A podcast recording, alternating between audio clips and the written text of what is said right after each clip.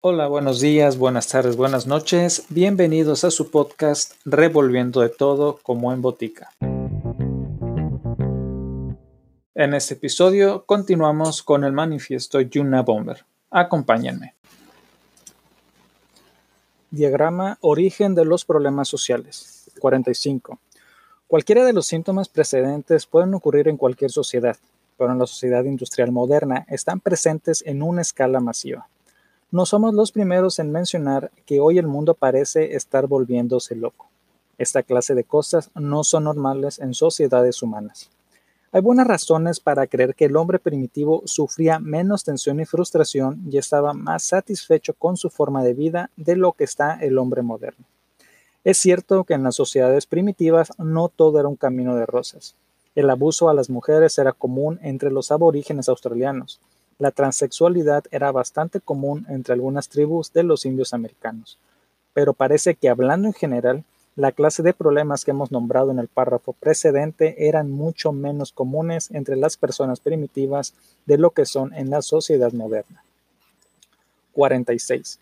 Atribuimos los problemas sociales y psicológicos de la sociedad moderna al hecho de que, de que ésta requiere gente que viva bajo condiciones radicalmente diferentes de aquellas bajo las cuales la raza humana se desarrolló y a maneras de comportarse que entran en conflicto con los patrones de comportamiento que desarrollaba mientras vivía bajo las condiciones iniciales.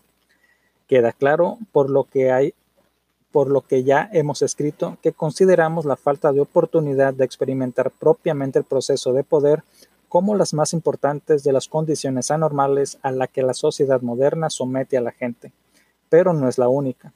Antes de proceder con el colapso del proceso de poder como el origen de los problemas sociales, discutiremos algunos de los otros orígenes. 47. Entre las condiciones anormales presentes en la sociedad industrial moderna está la excesiva densidad de población, el aislamiento del hombre de la naturaleza, la excesiva rapidez del cambio social y el colapso de las comunidades naturales de pequeña escala, tales como la familia prolongada, el pueblo o la tribu. 48. Es bien sabido que el, el hacinamiento incrementa la tensión y la agresión el grado de hacinamiento que existe hoy y el aislamiento del hombre de la naturaleza son consecuencias del proceso tecnológico. Todas las sociedades preindustriales eran predominantemente rurales.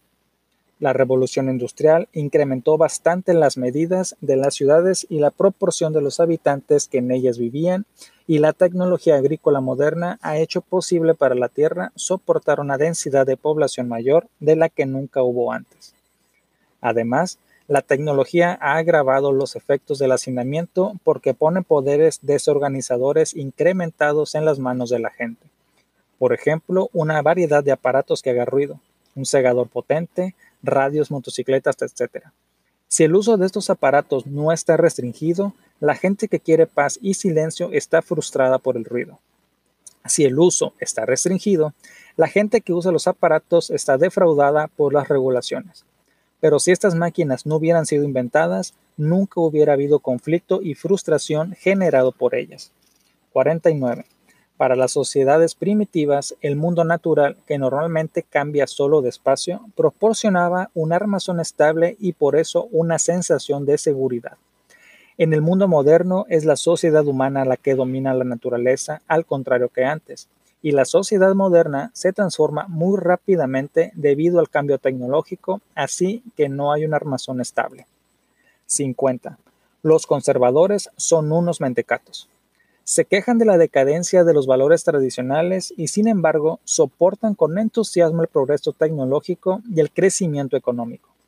Aparentemente, nunca se les ha ocurrido que no puedes hacer cambios rápidos y drásticos en la tecnología y en la economía de la sociedad sin causar cambios rápidos en todos los otros aspectos de esta, y que esos cambios rápidos inevitablemente rompen los valores tradicionales. 51. La descomposición de los valores tradicionales a cierto alcance implica la descomposición de los huesos que sujetan junto los grupos sociales de pequeña escala. La desintegración de estos grupos está también promovida por el hecho de que las condiciones modernas muchas veces requieren o seducen a las personas a moverse a una ubicación nueva, separándolas de sus comunidades. Más allá de eso, una sociedad tecnológica tiene que debilitar los lazos familiares y las comunidades locales si quiere funcionar eficazmente. En la sociedad moderna, la fidelidad personal debe ser primero al sistema y solo secundariamente a una comunidad de pequeña escala, porque si la fidelidad interna a las comunidades de pequeña escala fuera más fuerte que la fidelidad al sistema, estas comunidades perseguirían su propio provecho a expensas del sistema. 52. Supongamos que un funcionario público o un ejecutivo de una corporación nombra a su primo, a su mejor amigo o a su correligionario para una posición antes que nombrar a una persona mejor cualificada para el trabajo. Ha permitido que la fidelidad personal reemplace su fidelidad por el sistema, y eso es nepotismo o discriminación, pecados terribles en la sociedad moderna. ¿Será que las sociedades industriales han hecho un trabajo pobre de subordinación de la fidelidad personal o local a la fidelidad al sistema, ya que son normalmente muy ineficientes? Mira América Latina.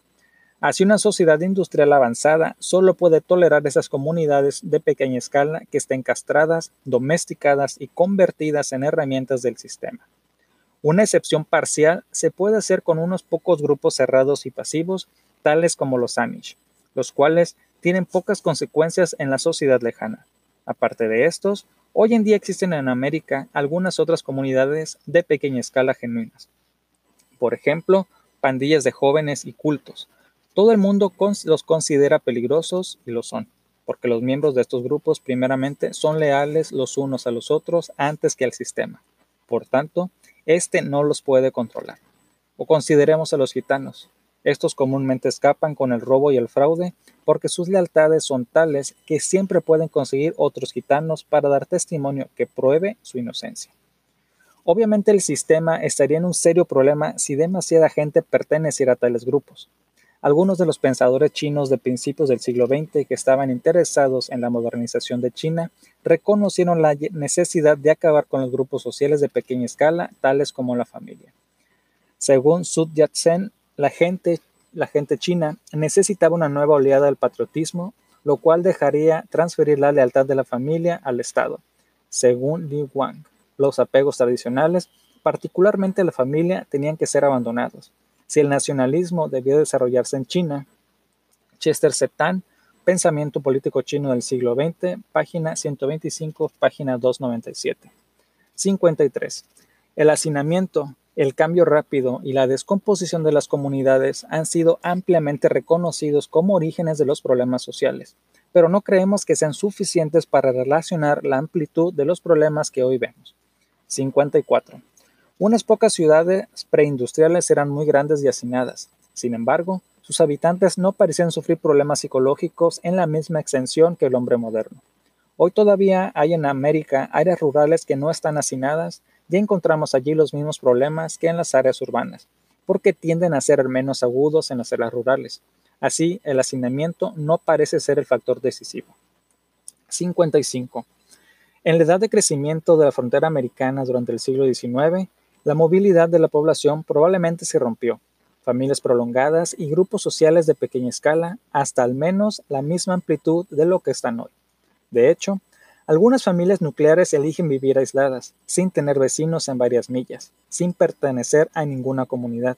Sin embargo, no parecen haber desarrollado como resultado ningún problema. 56.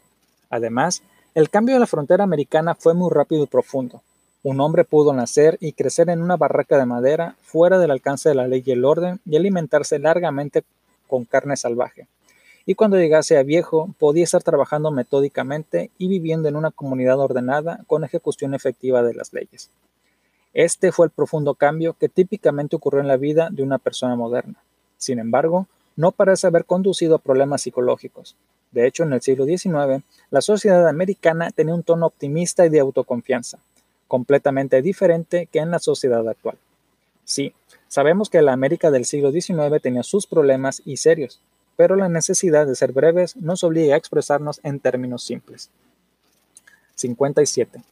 Argumentamos que la diferencia es que el hombre moderno tiene la sensación largamente justificada de que el cambio se le impone, mientras que el hombre de la frontera del siglo XIX tenía la sensación, también largamente justificada, de que creó el cambio por sí mismo por su propia elección. Así, el pionero arraigado en un pedazo de tierra bajo su propia elección y convirtiéndolo en granja por su propio esfuerzo. En aquellos días, un condado entero podía tener solo unos cuantos cientos de habitantes y estaba mucho más aislado y tenía más entidad autónoma que un condado moderno. Por tanto, el pionero dedicado a la granja participaba como miembro de un grupo relativamente pequeño en la creación de una comunidad nueva y moderna. Uno puede preguntar con, acierto si la creación de esta comunidad fue una mejora, pero en todo caso, satisfacía la necesidad de los pioneros por el proceso de poder. 58.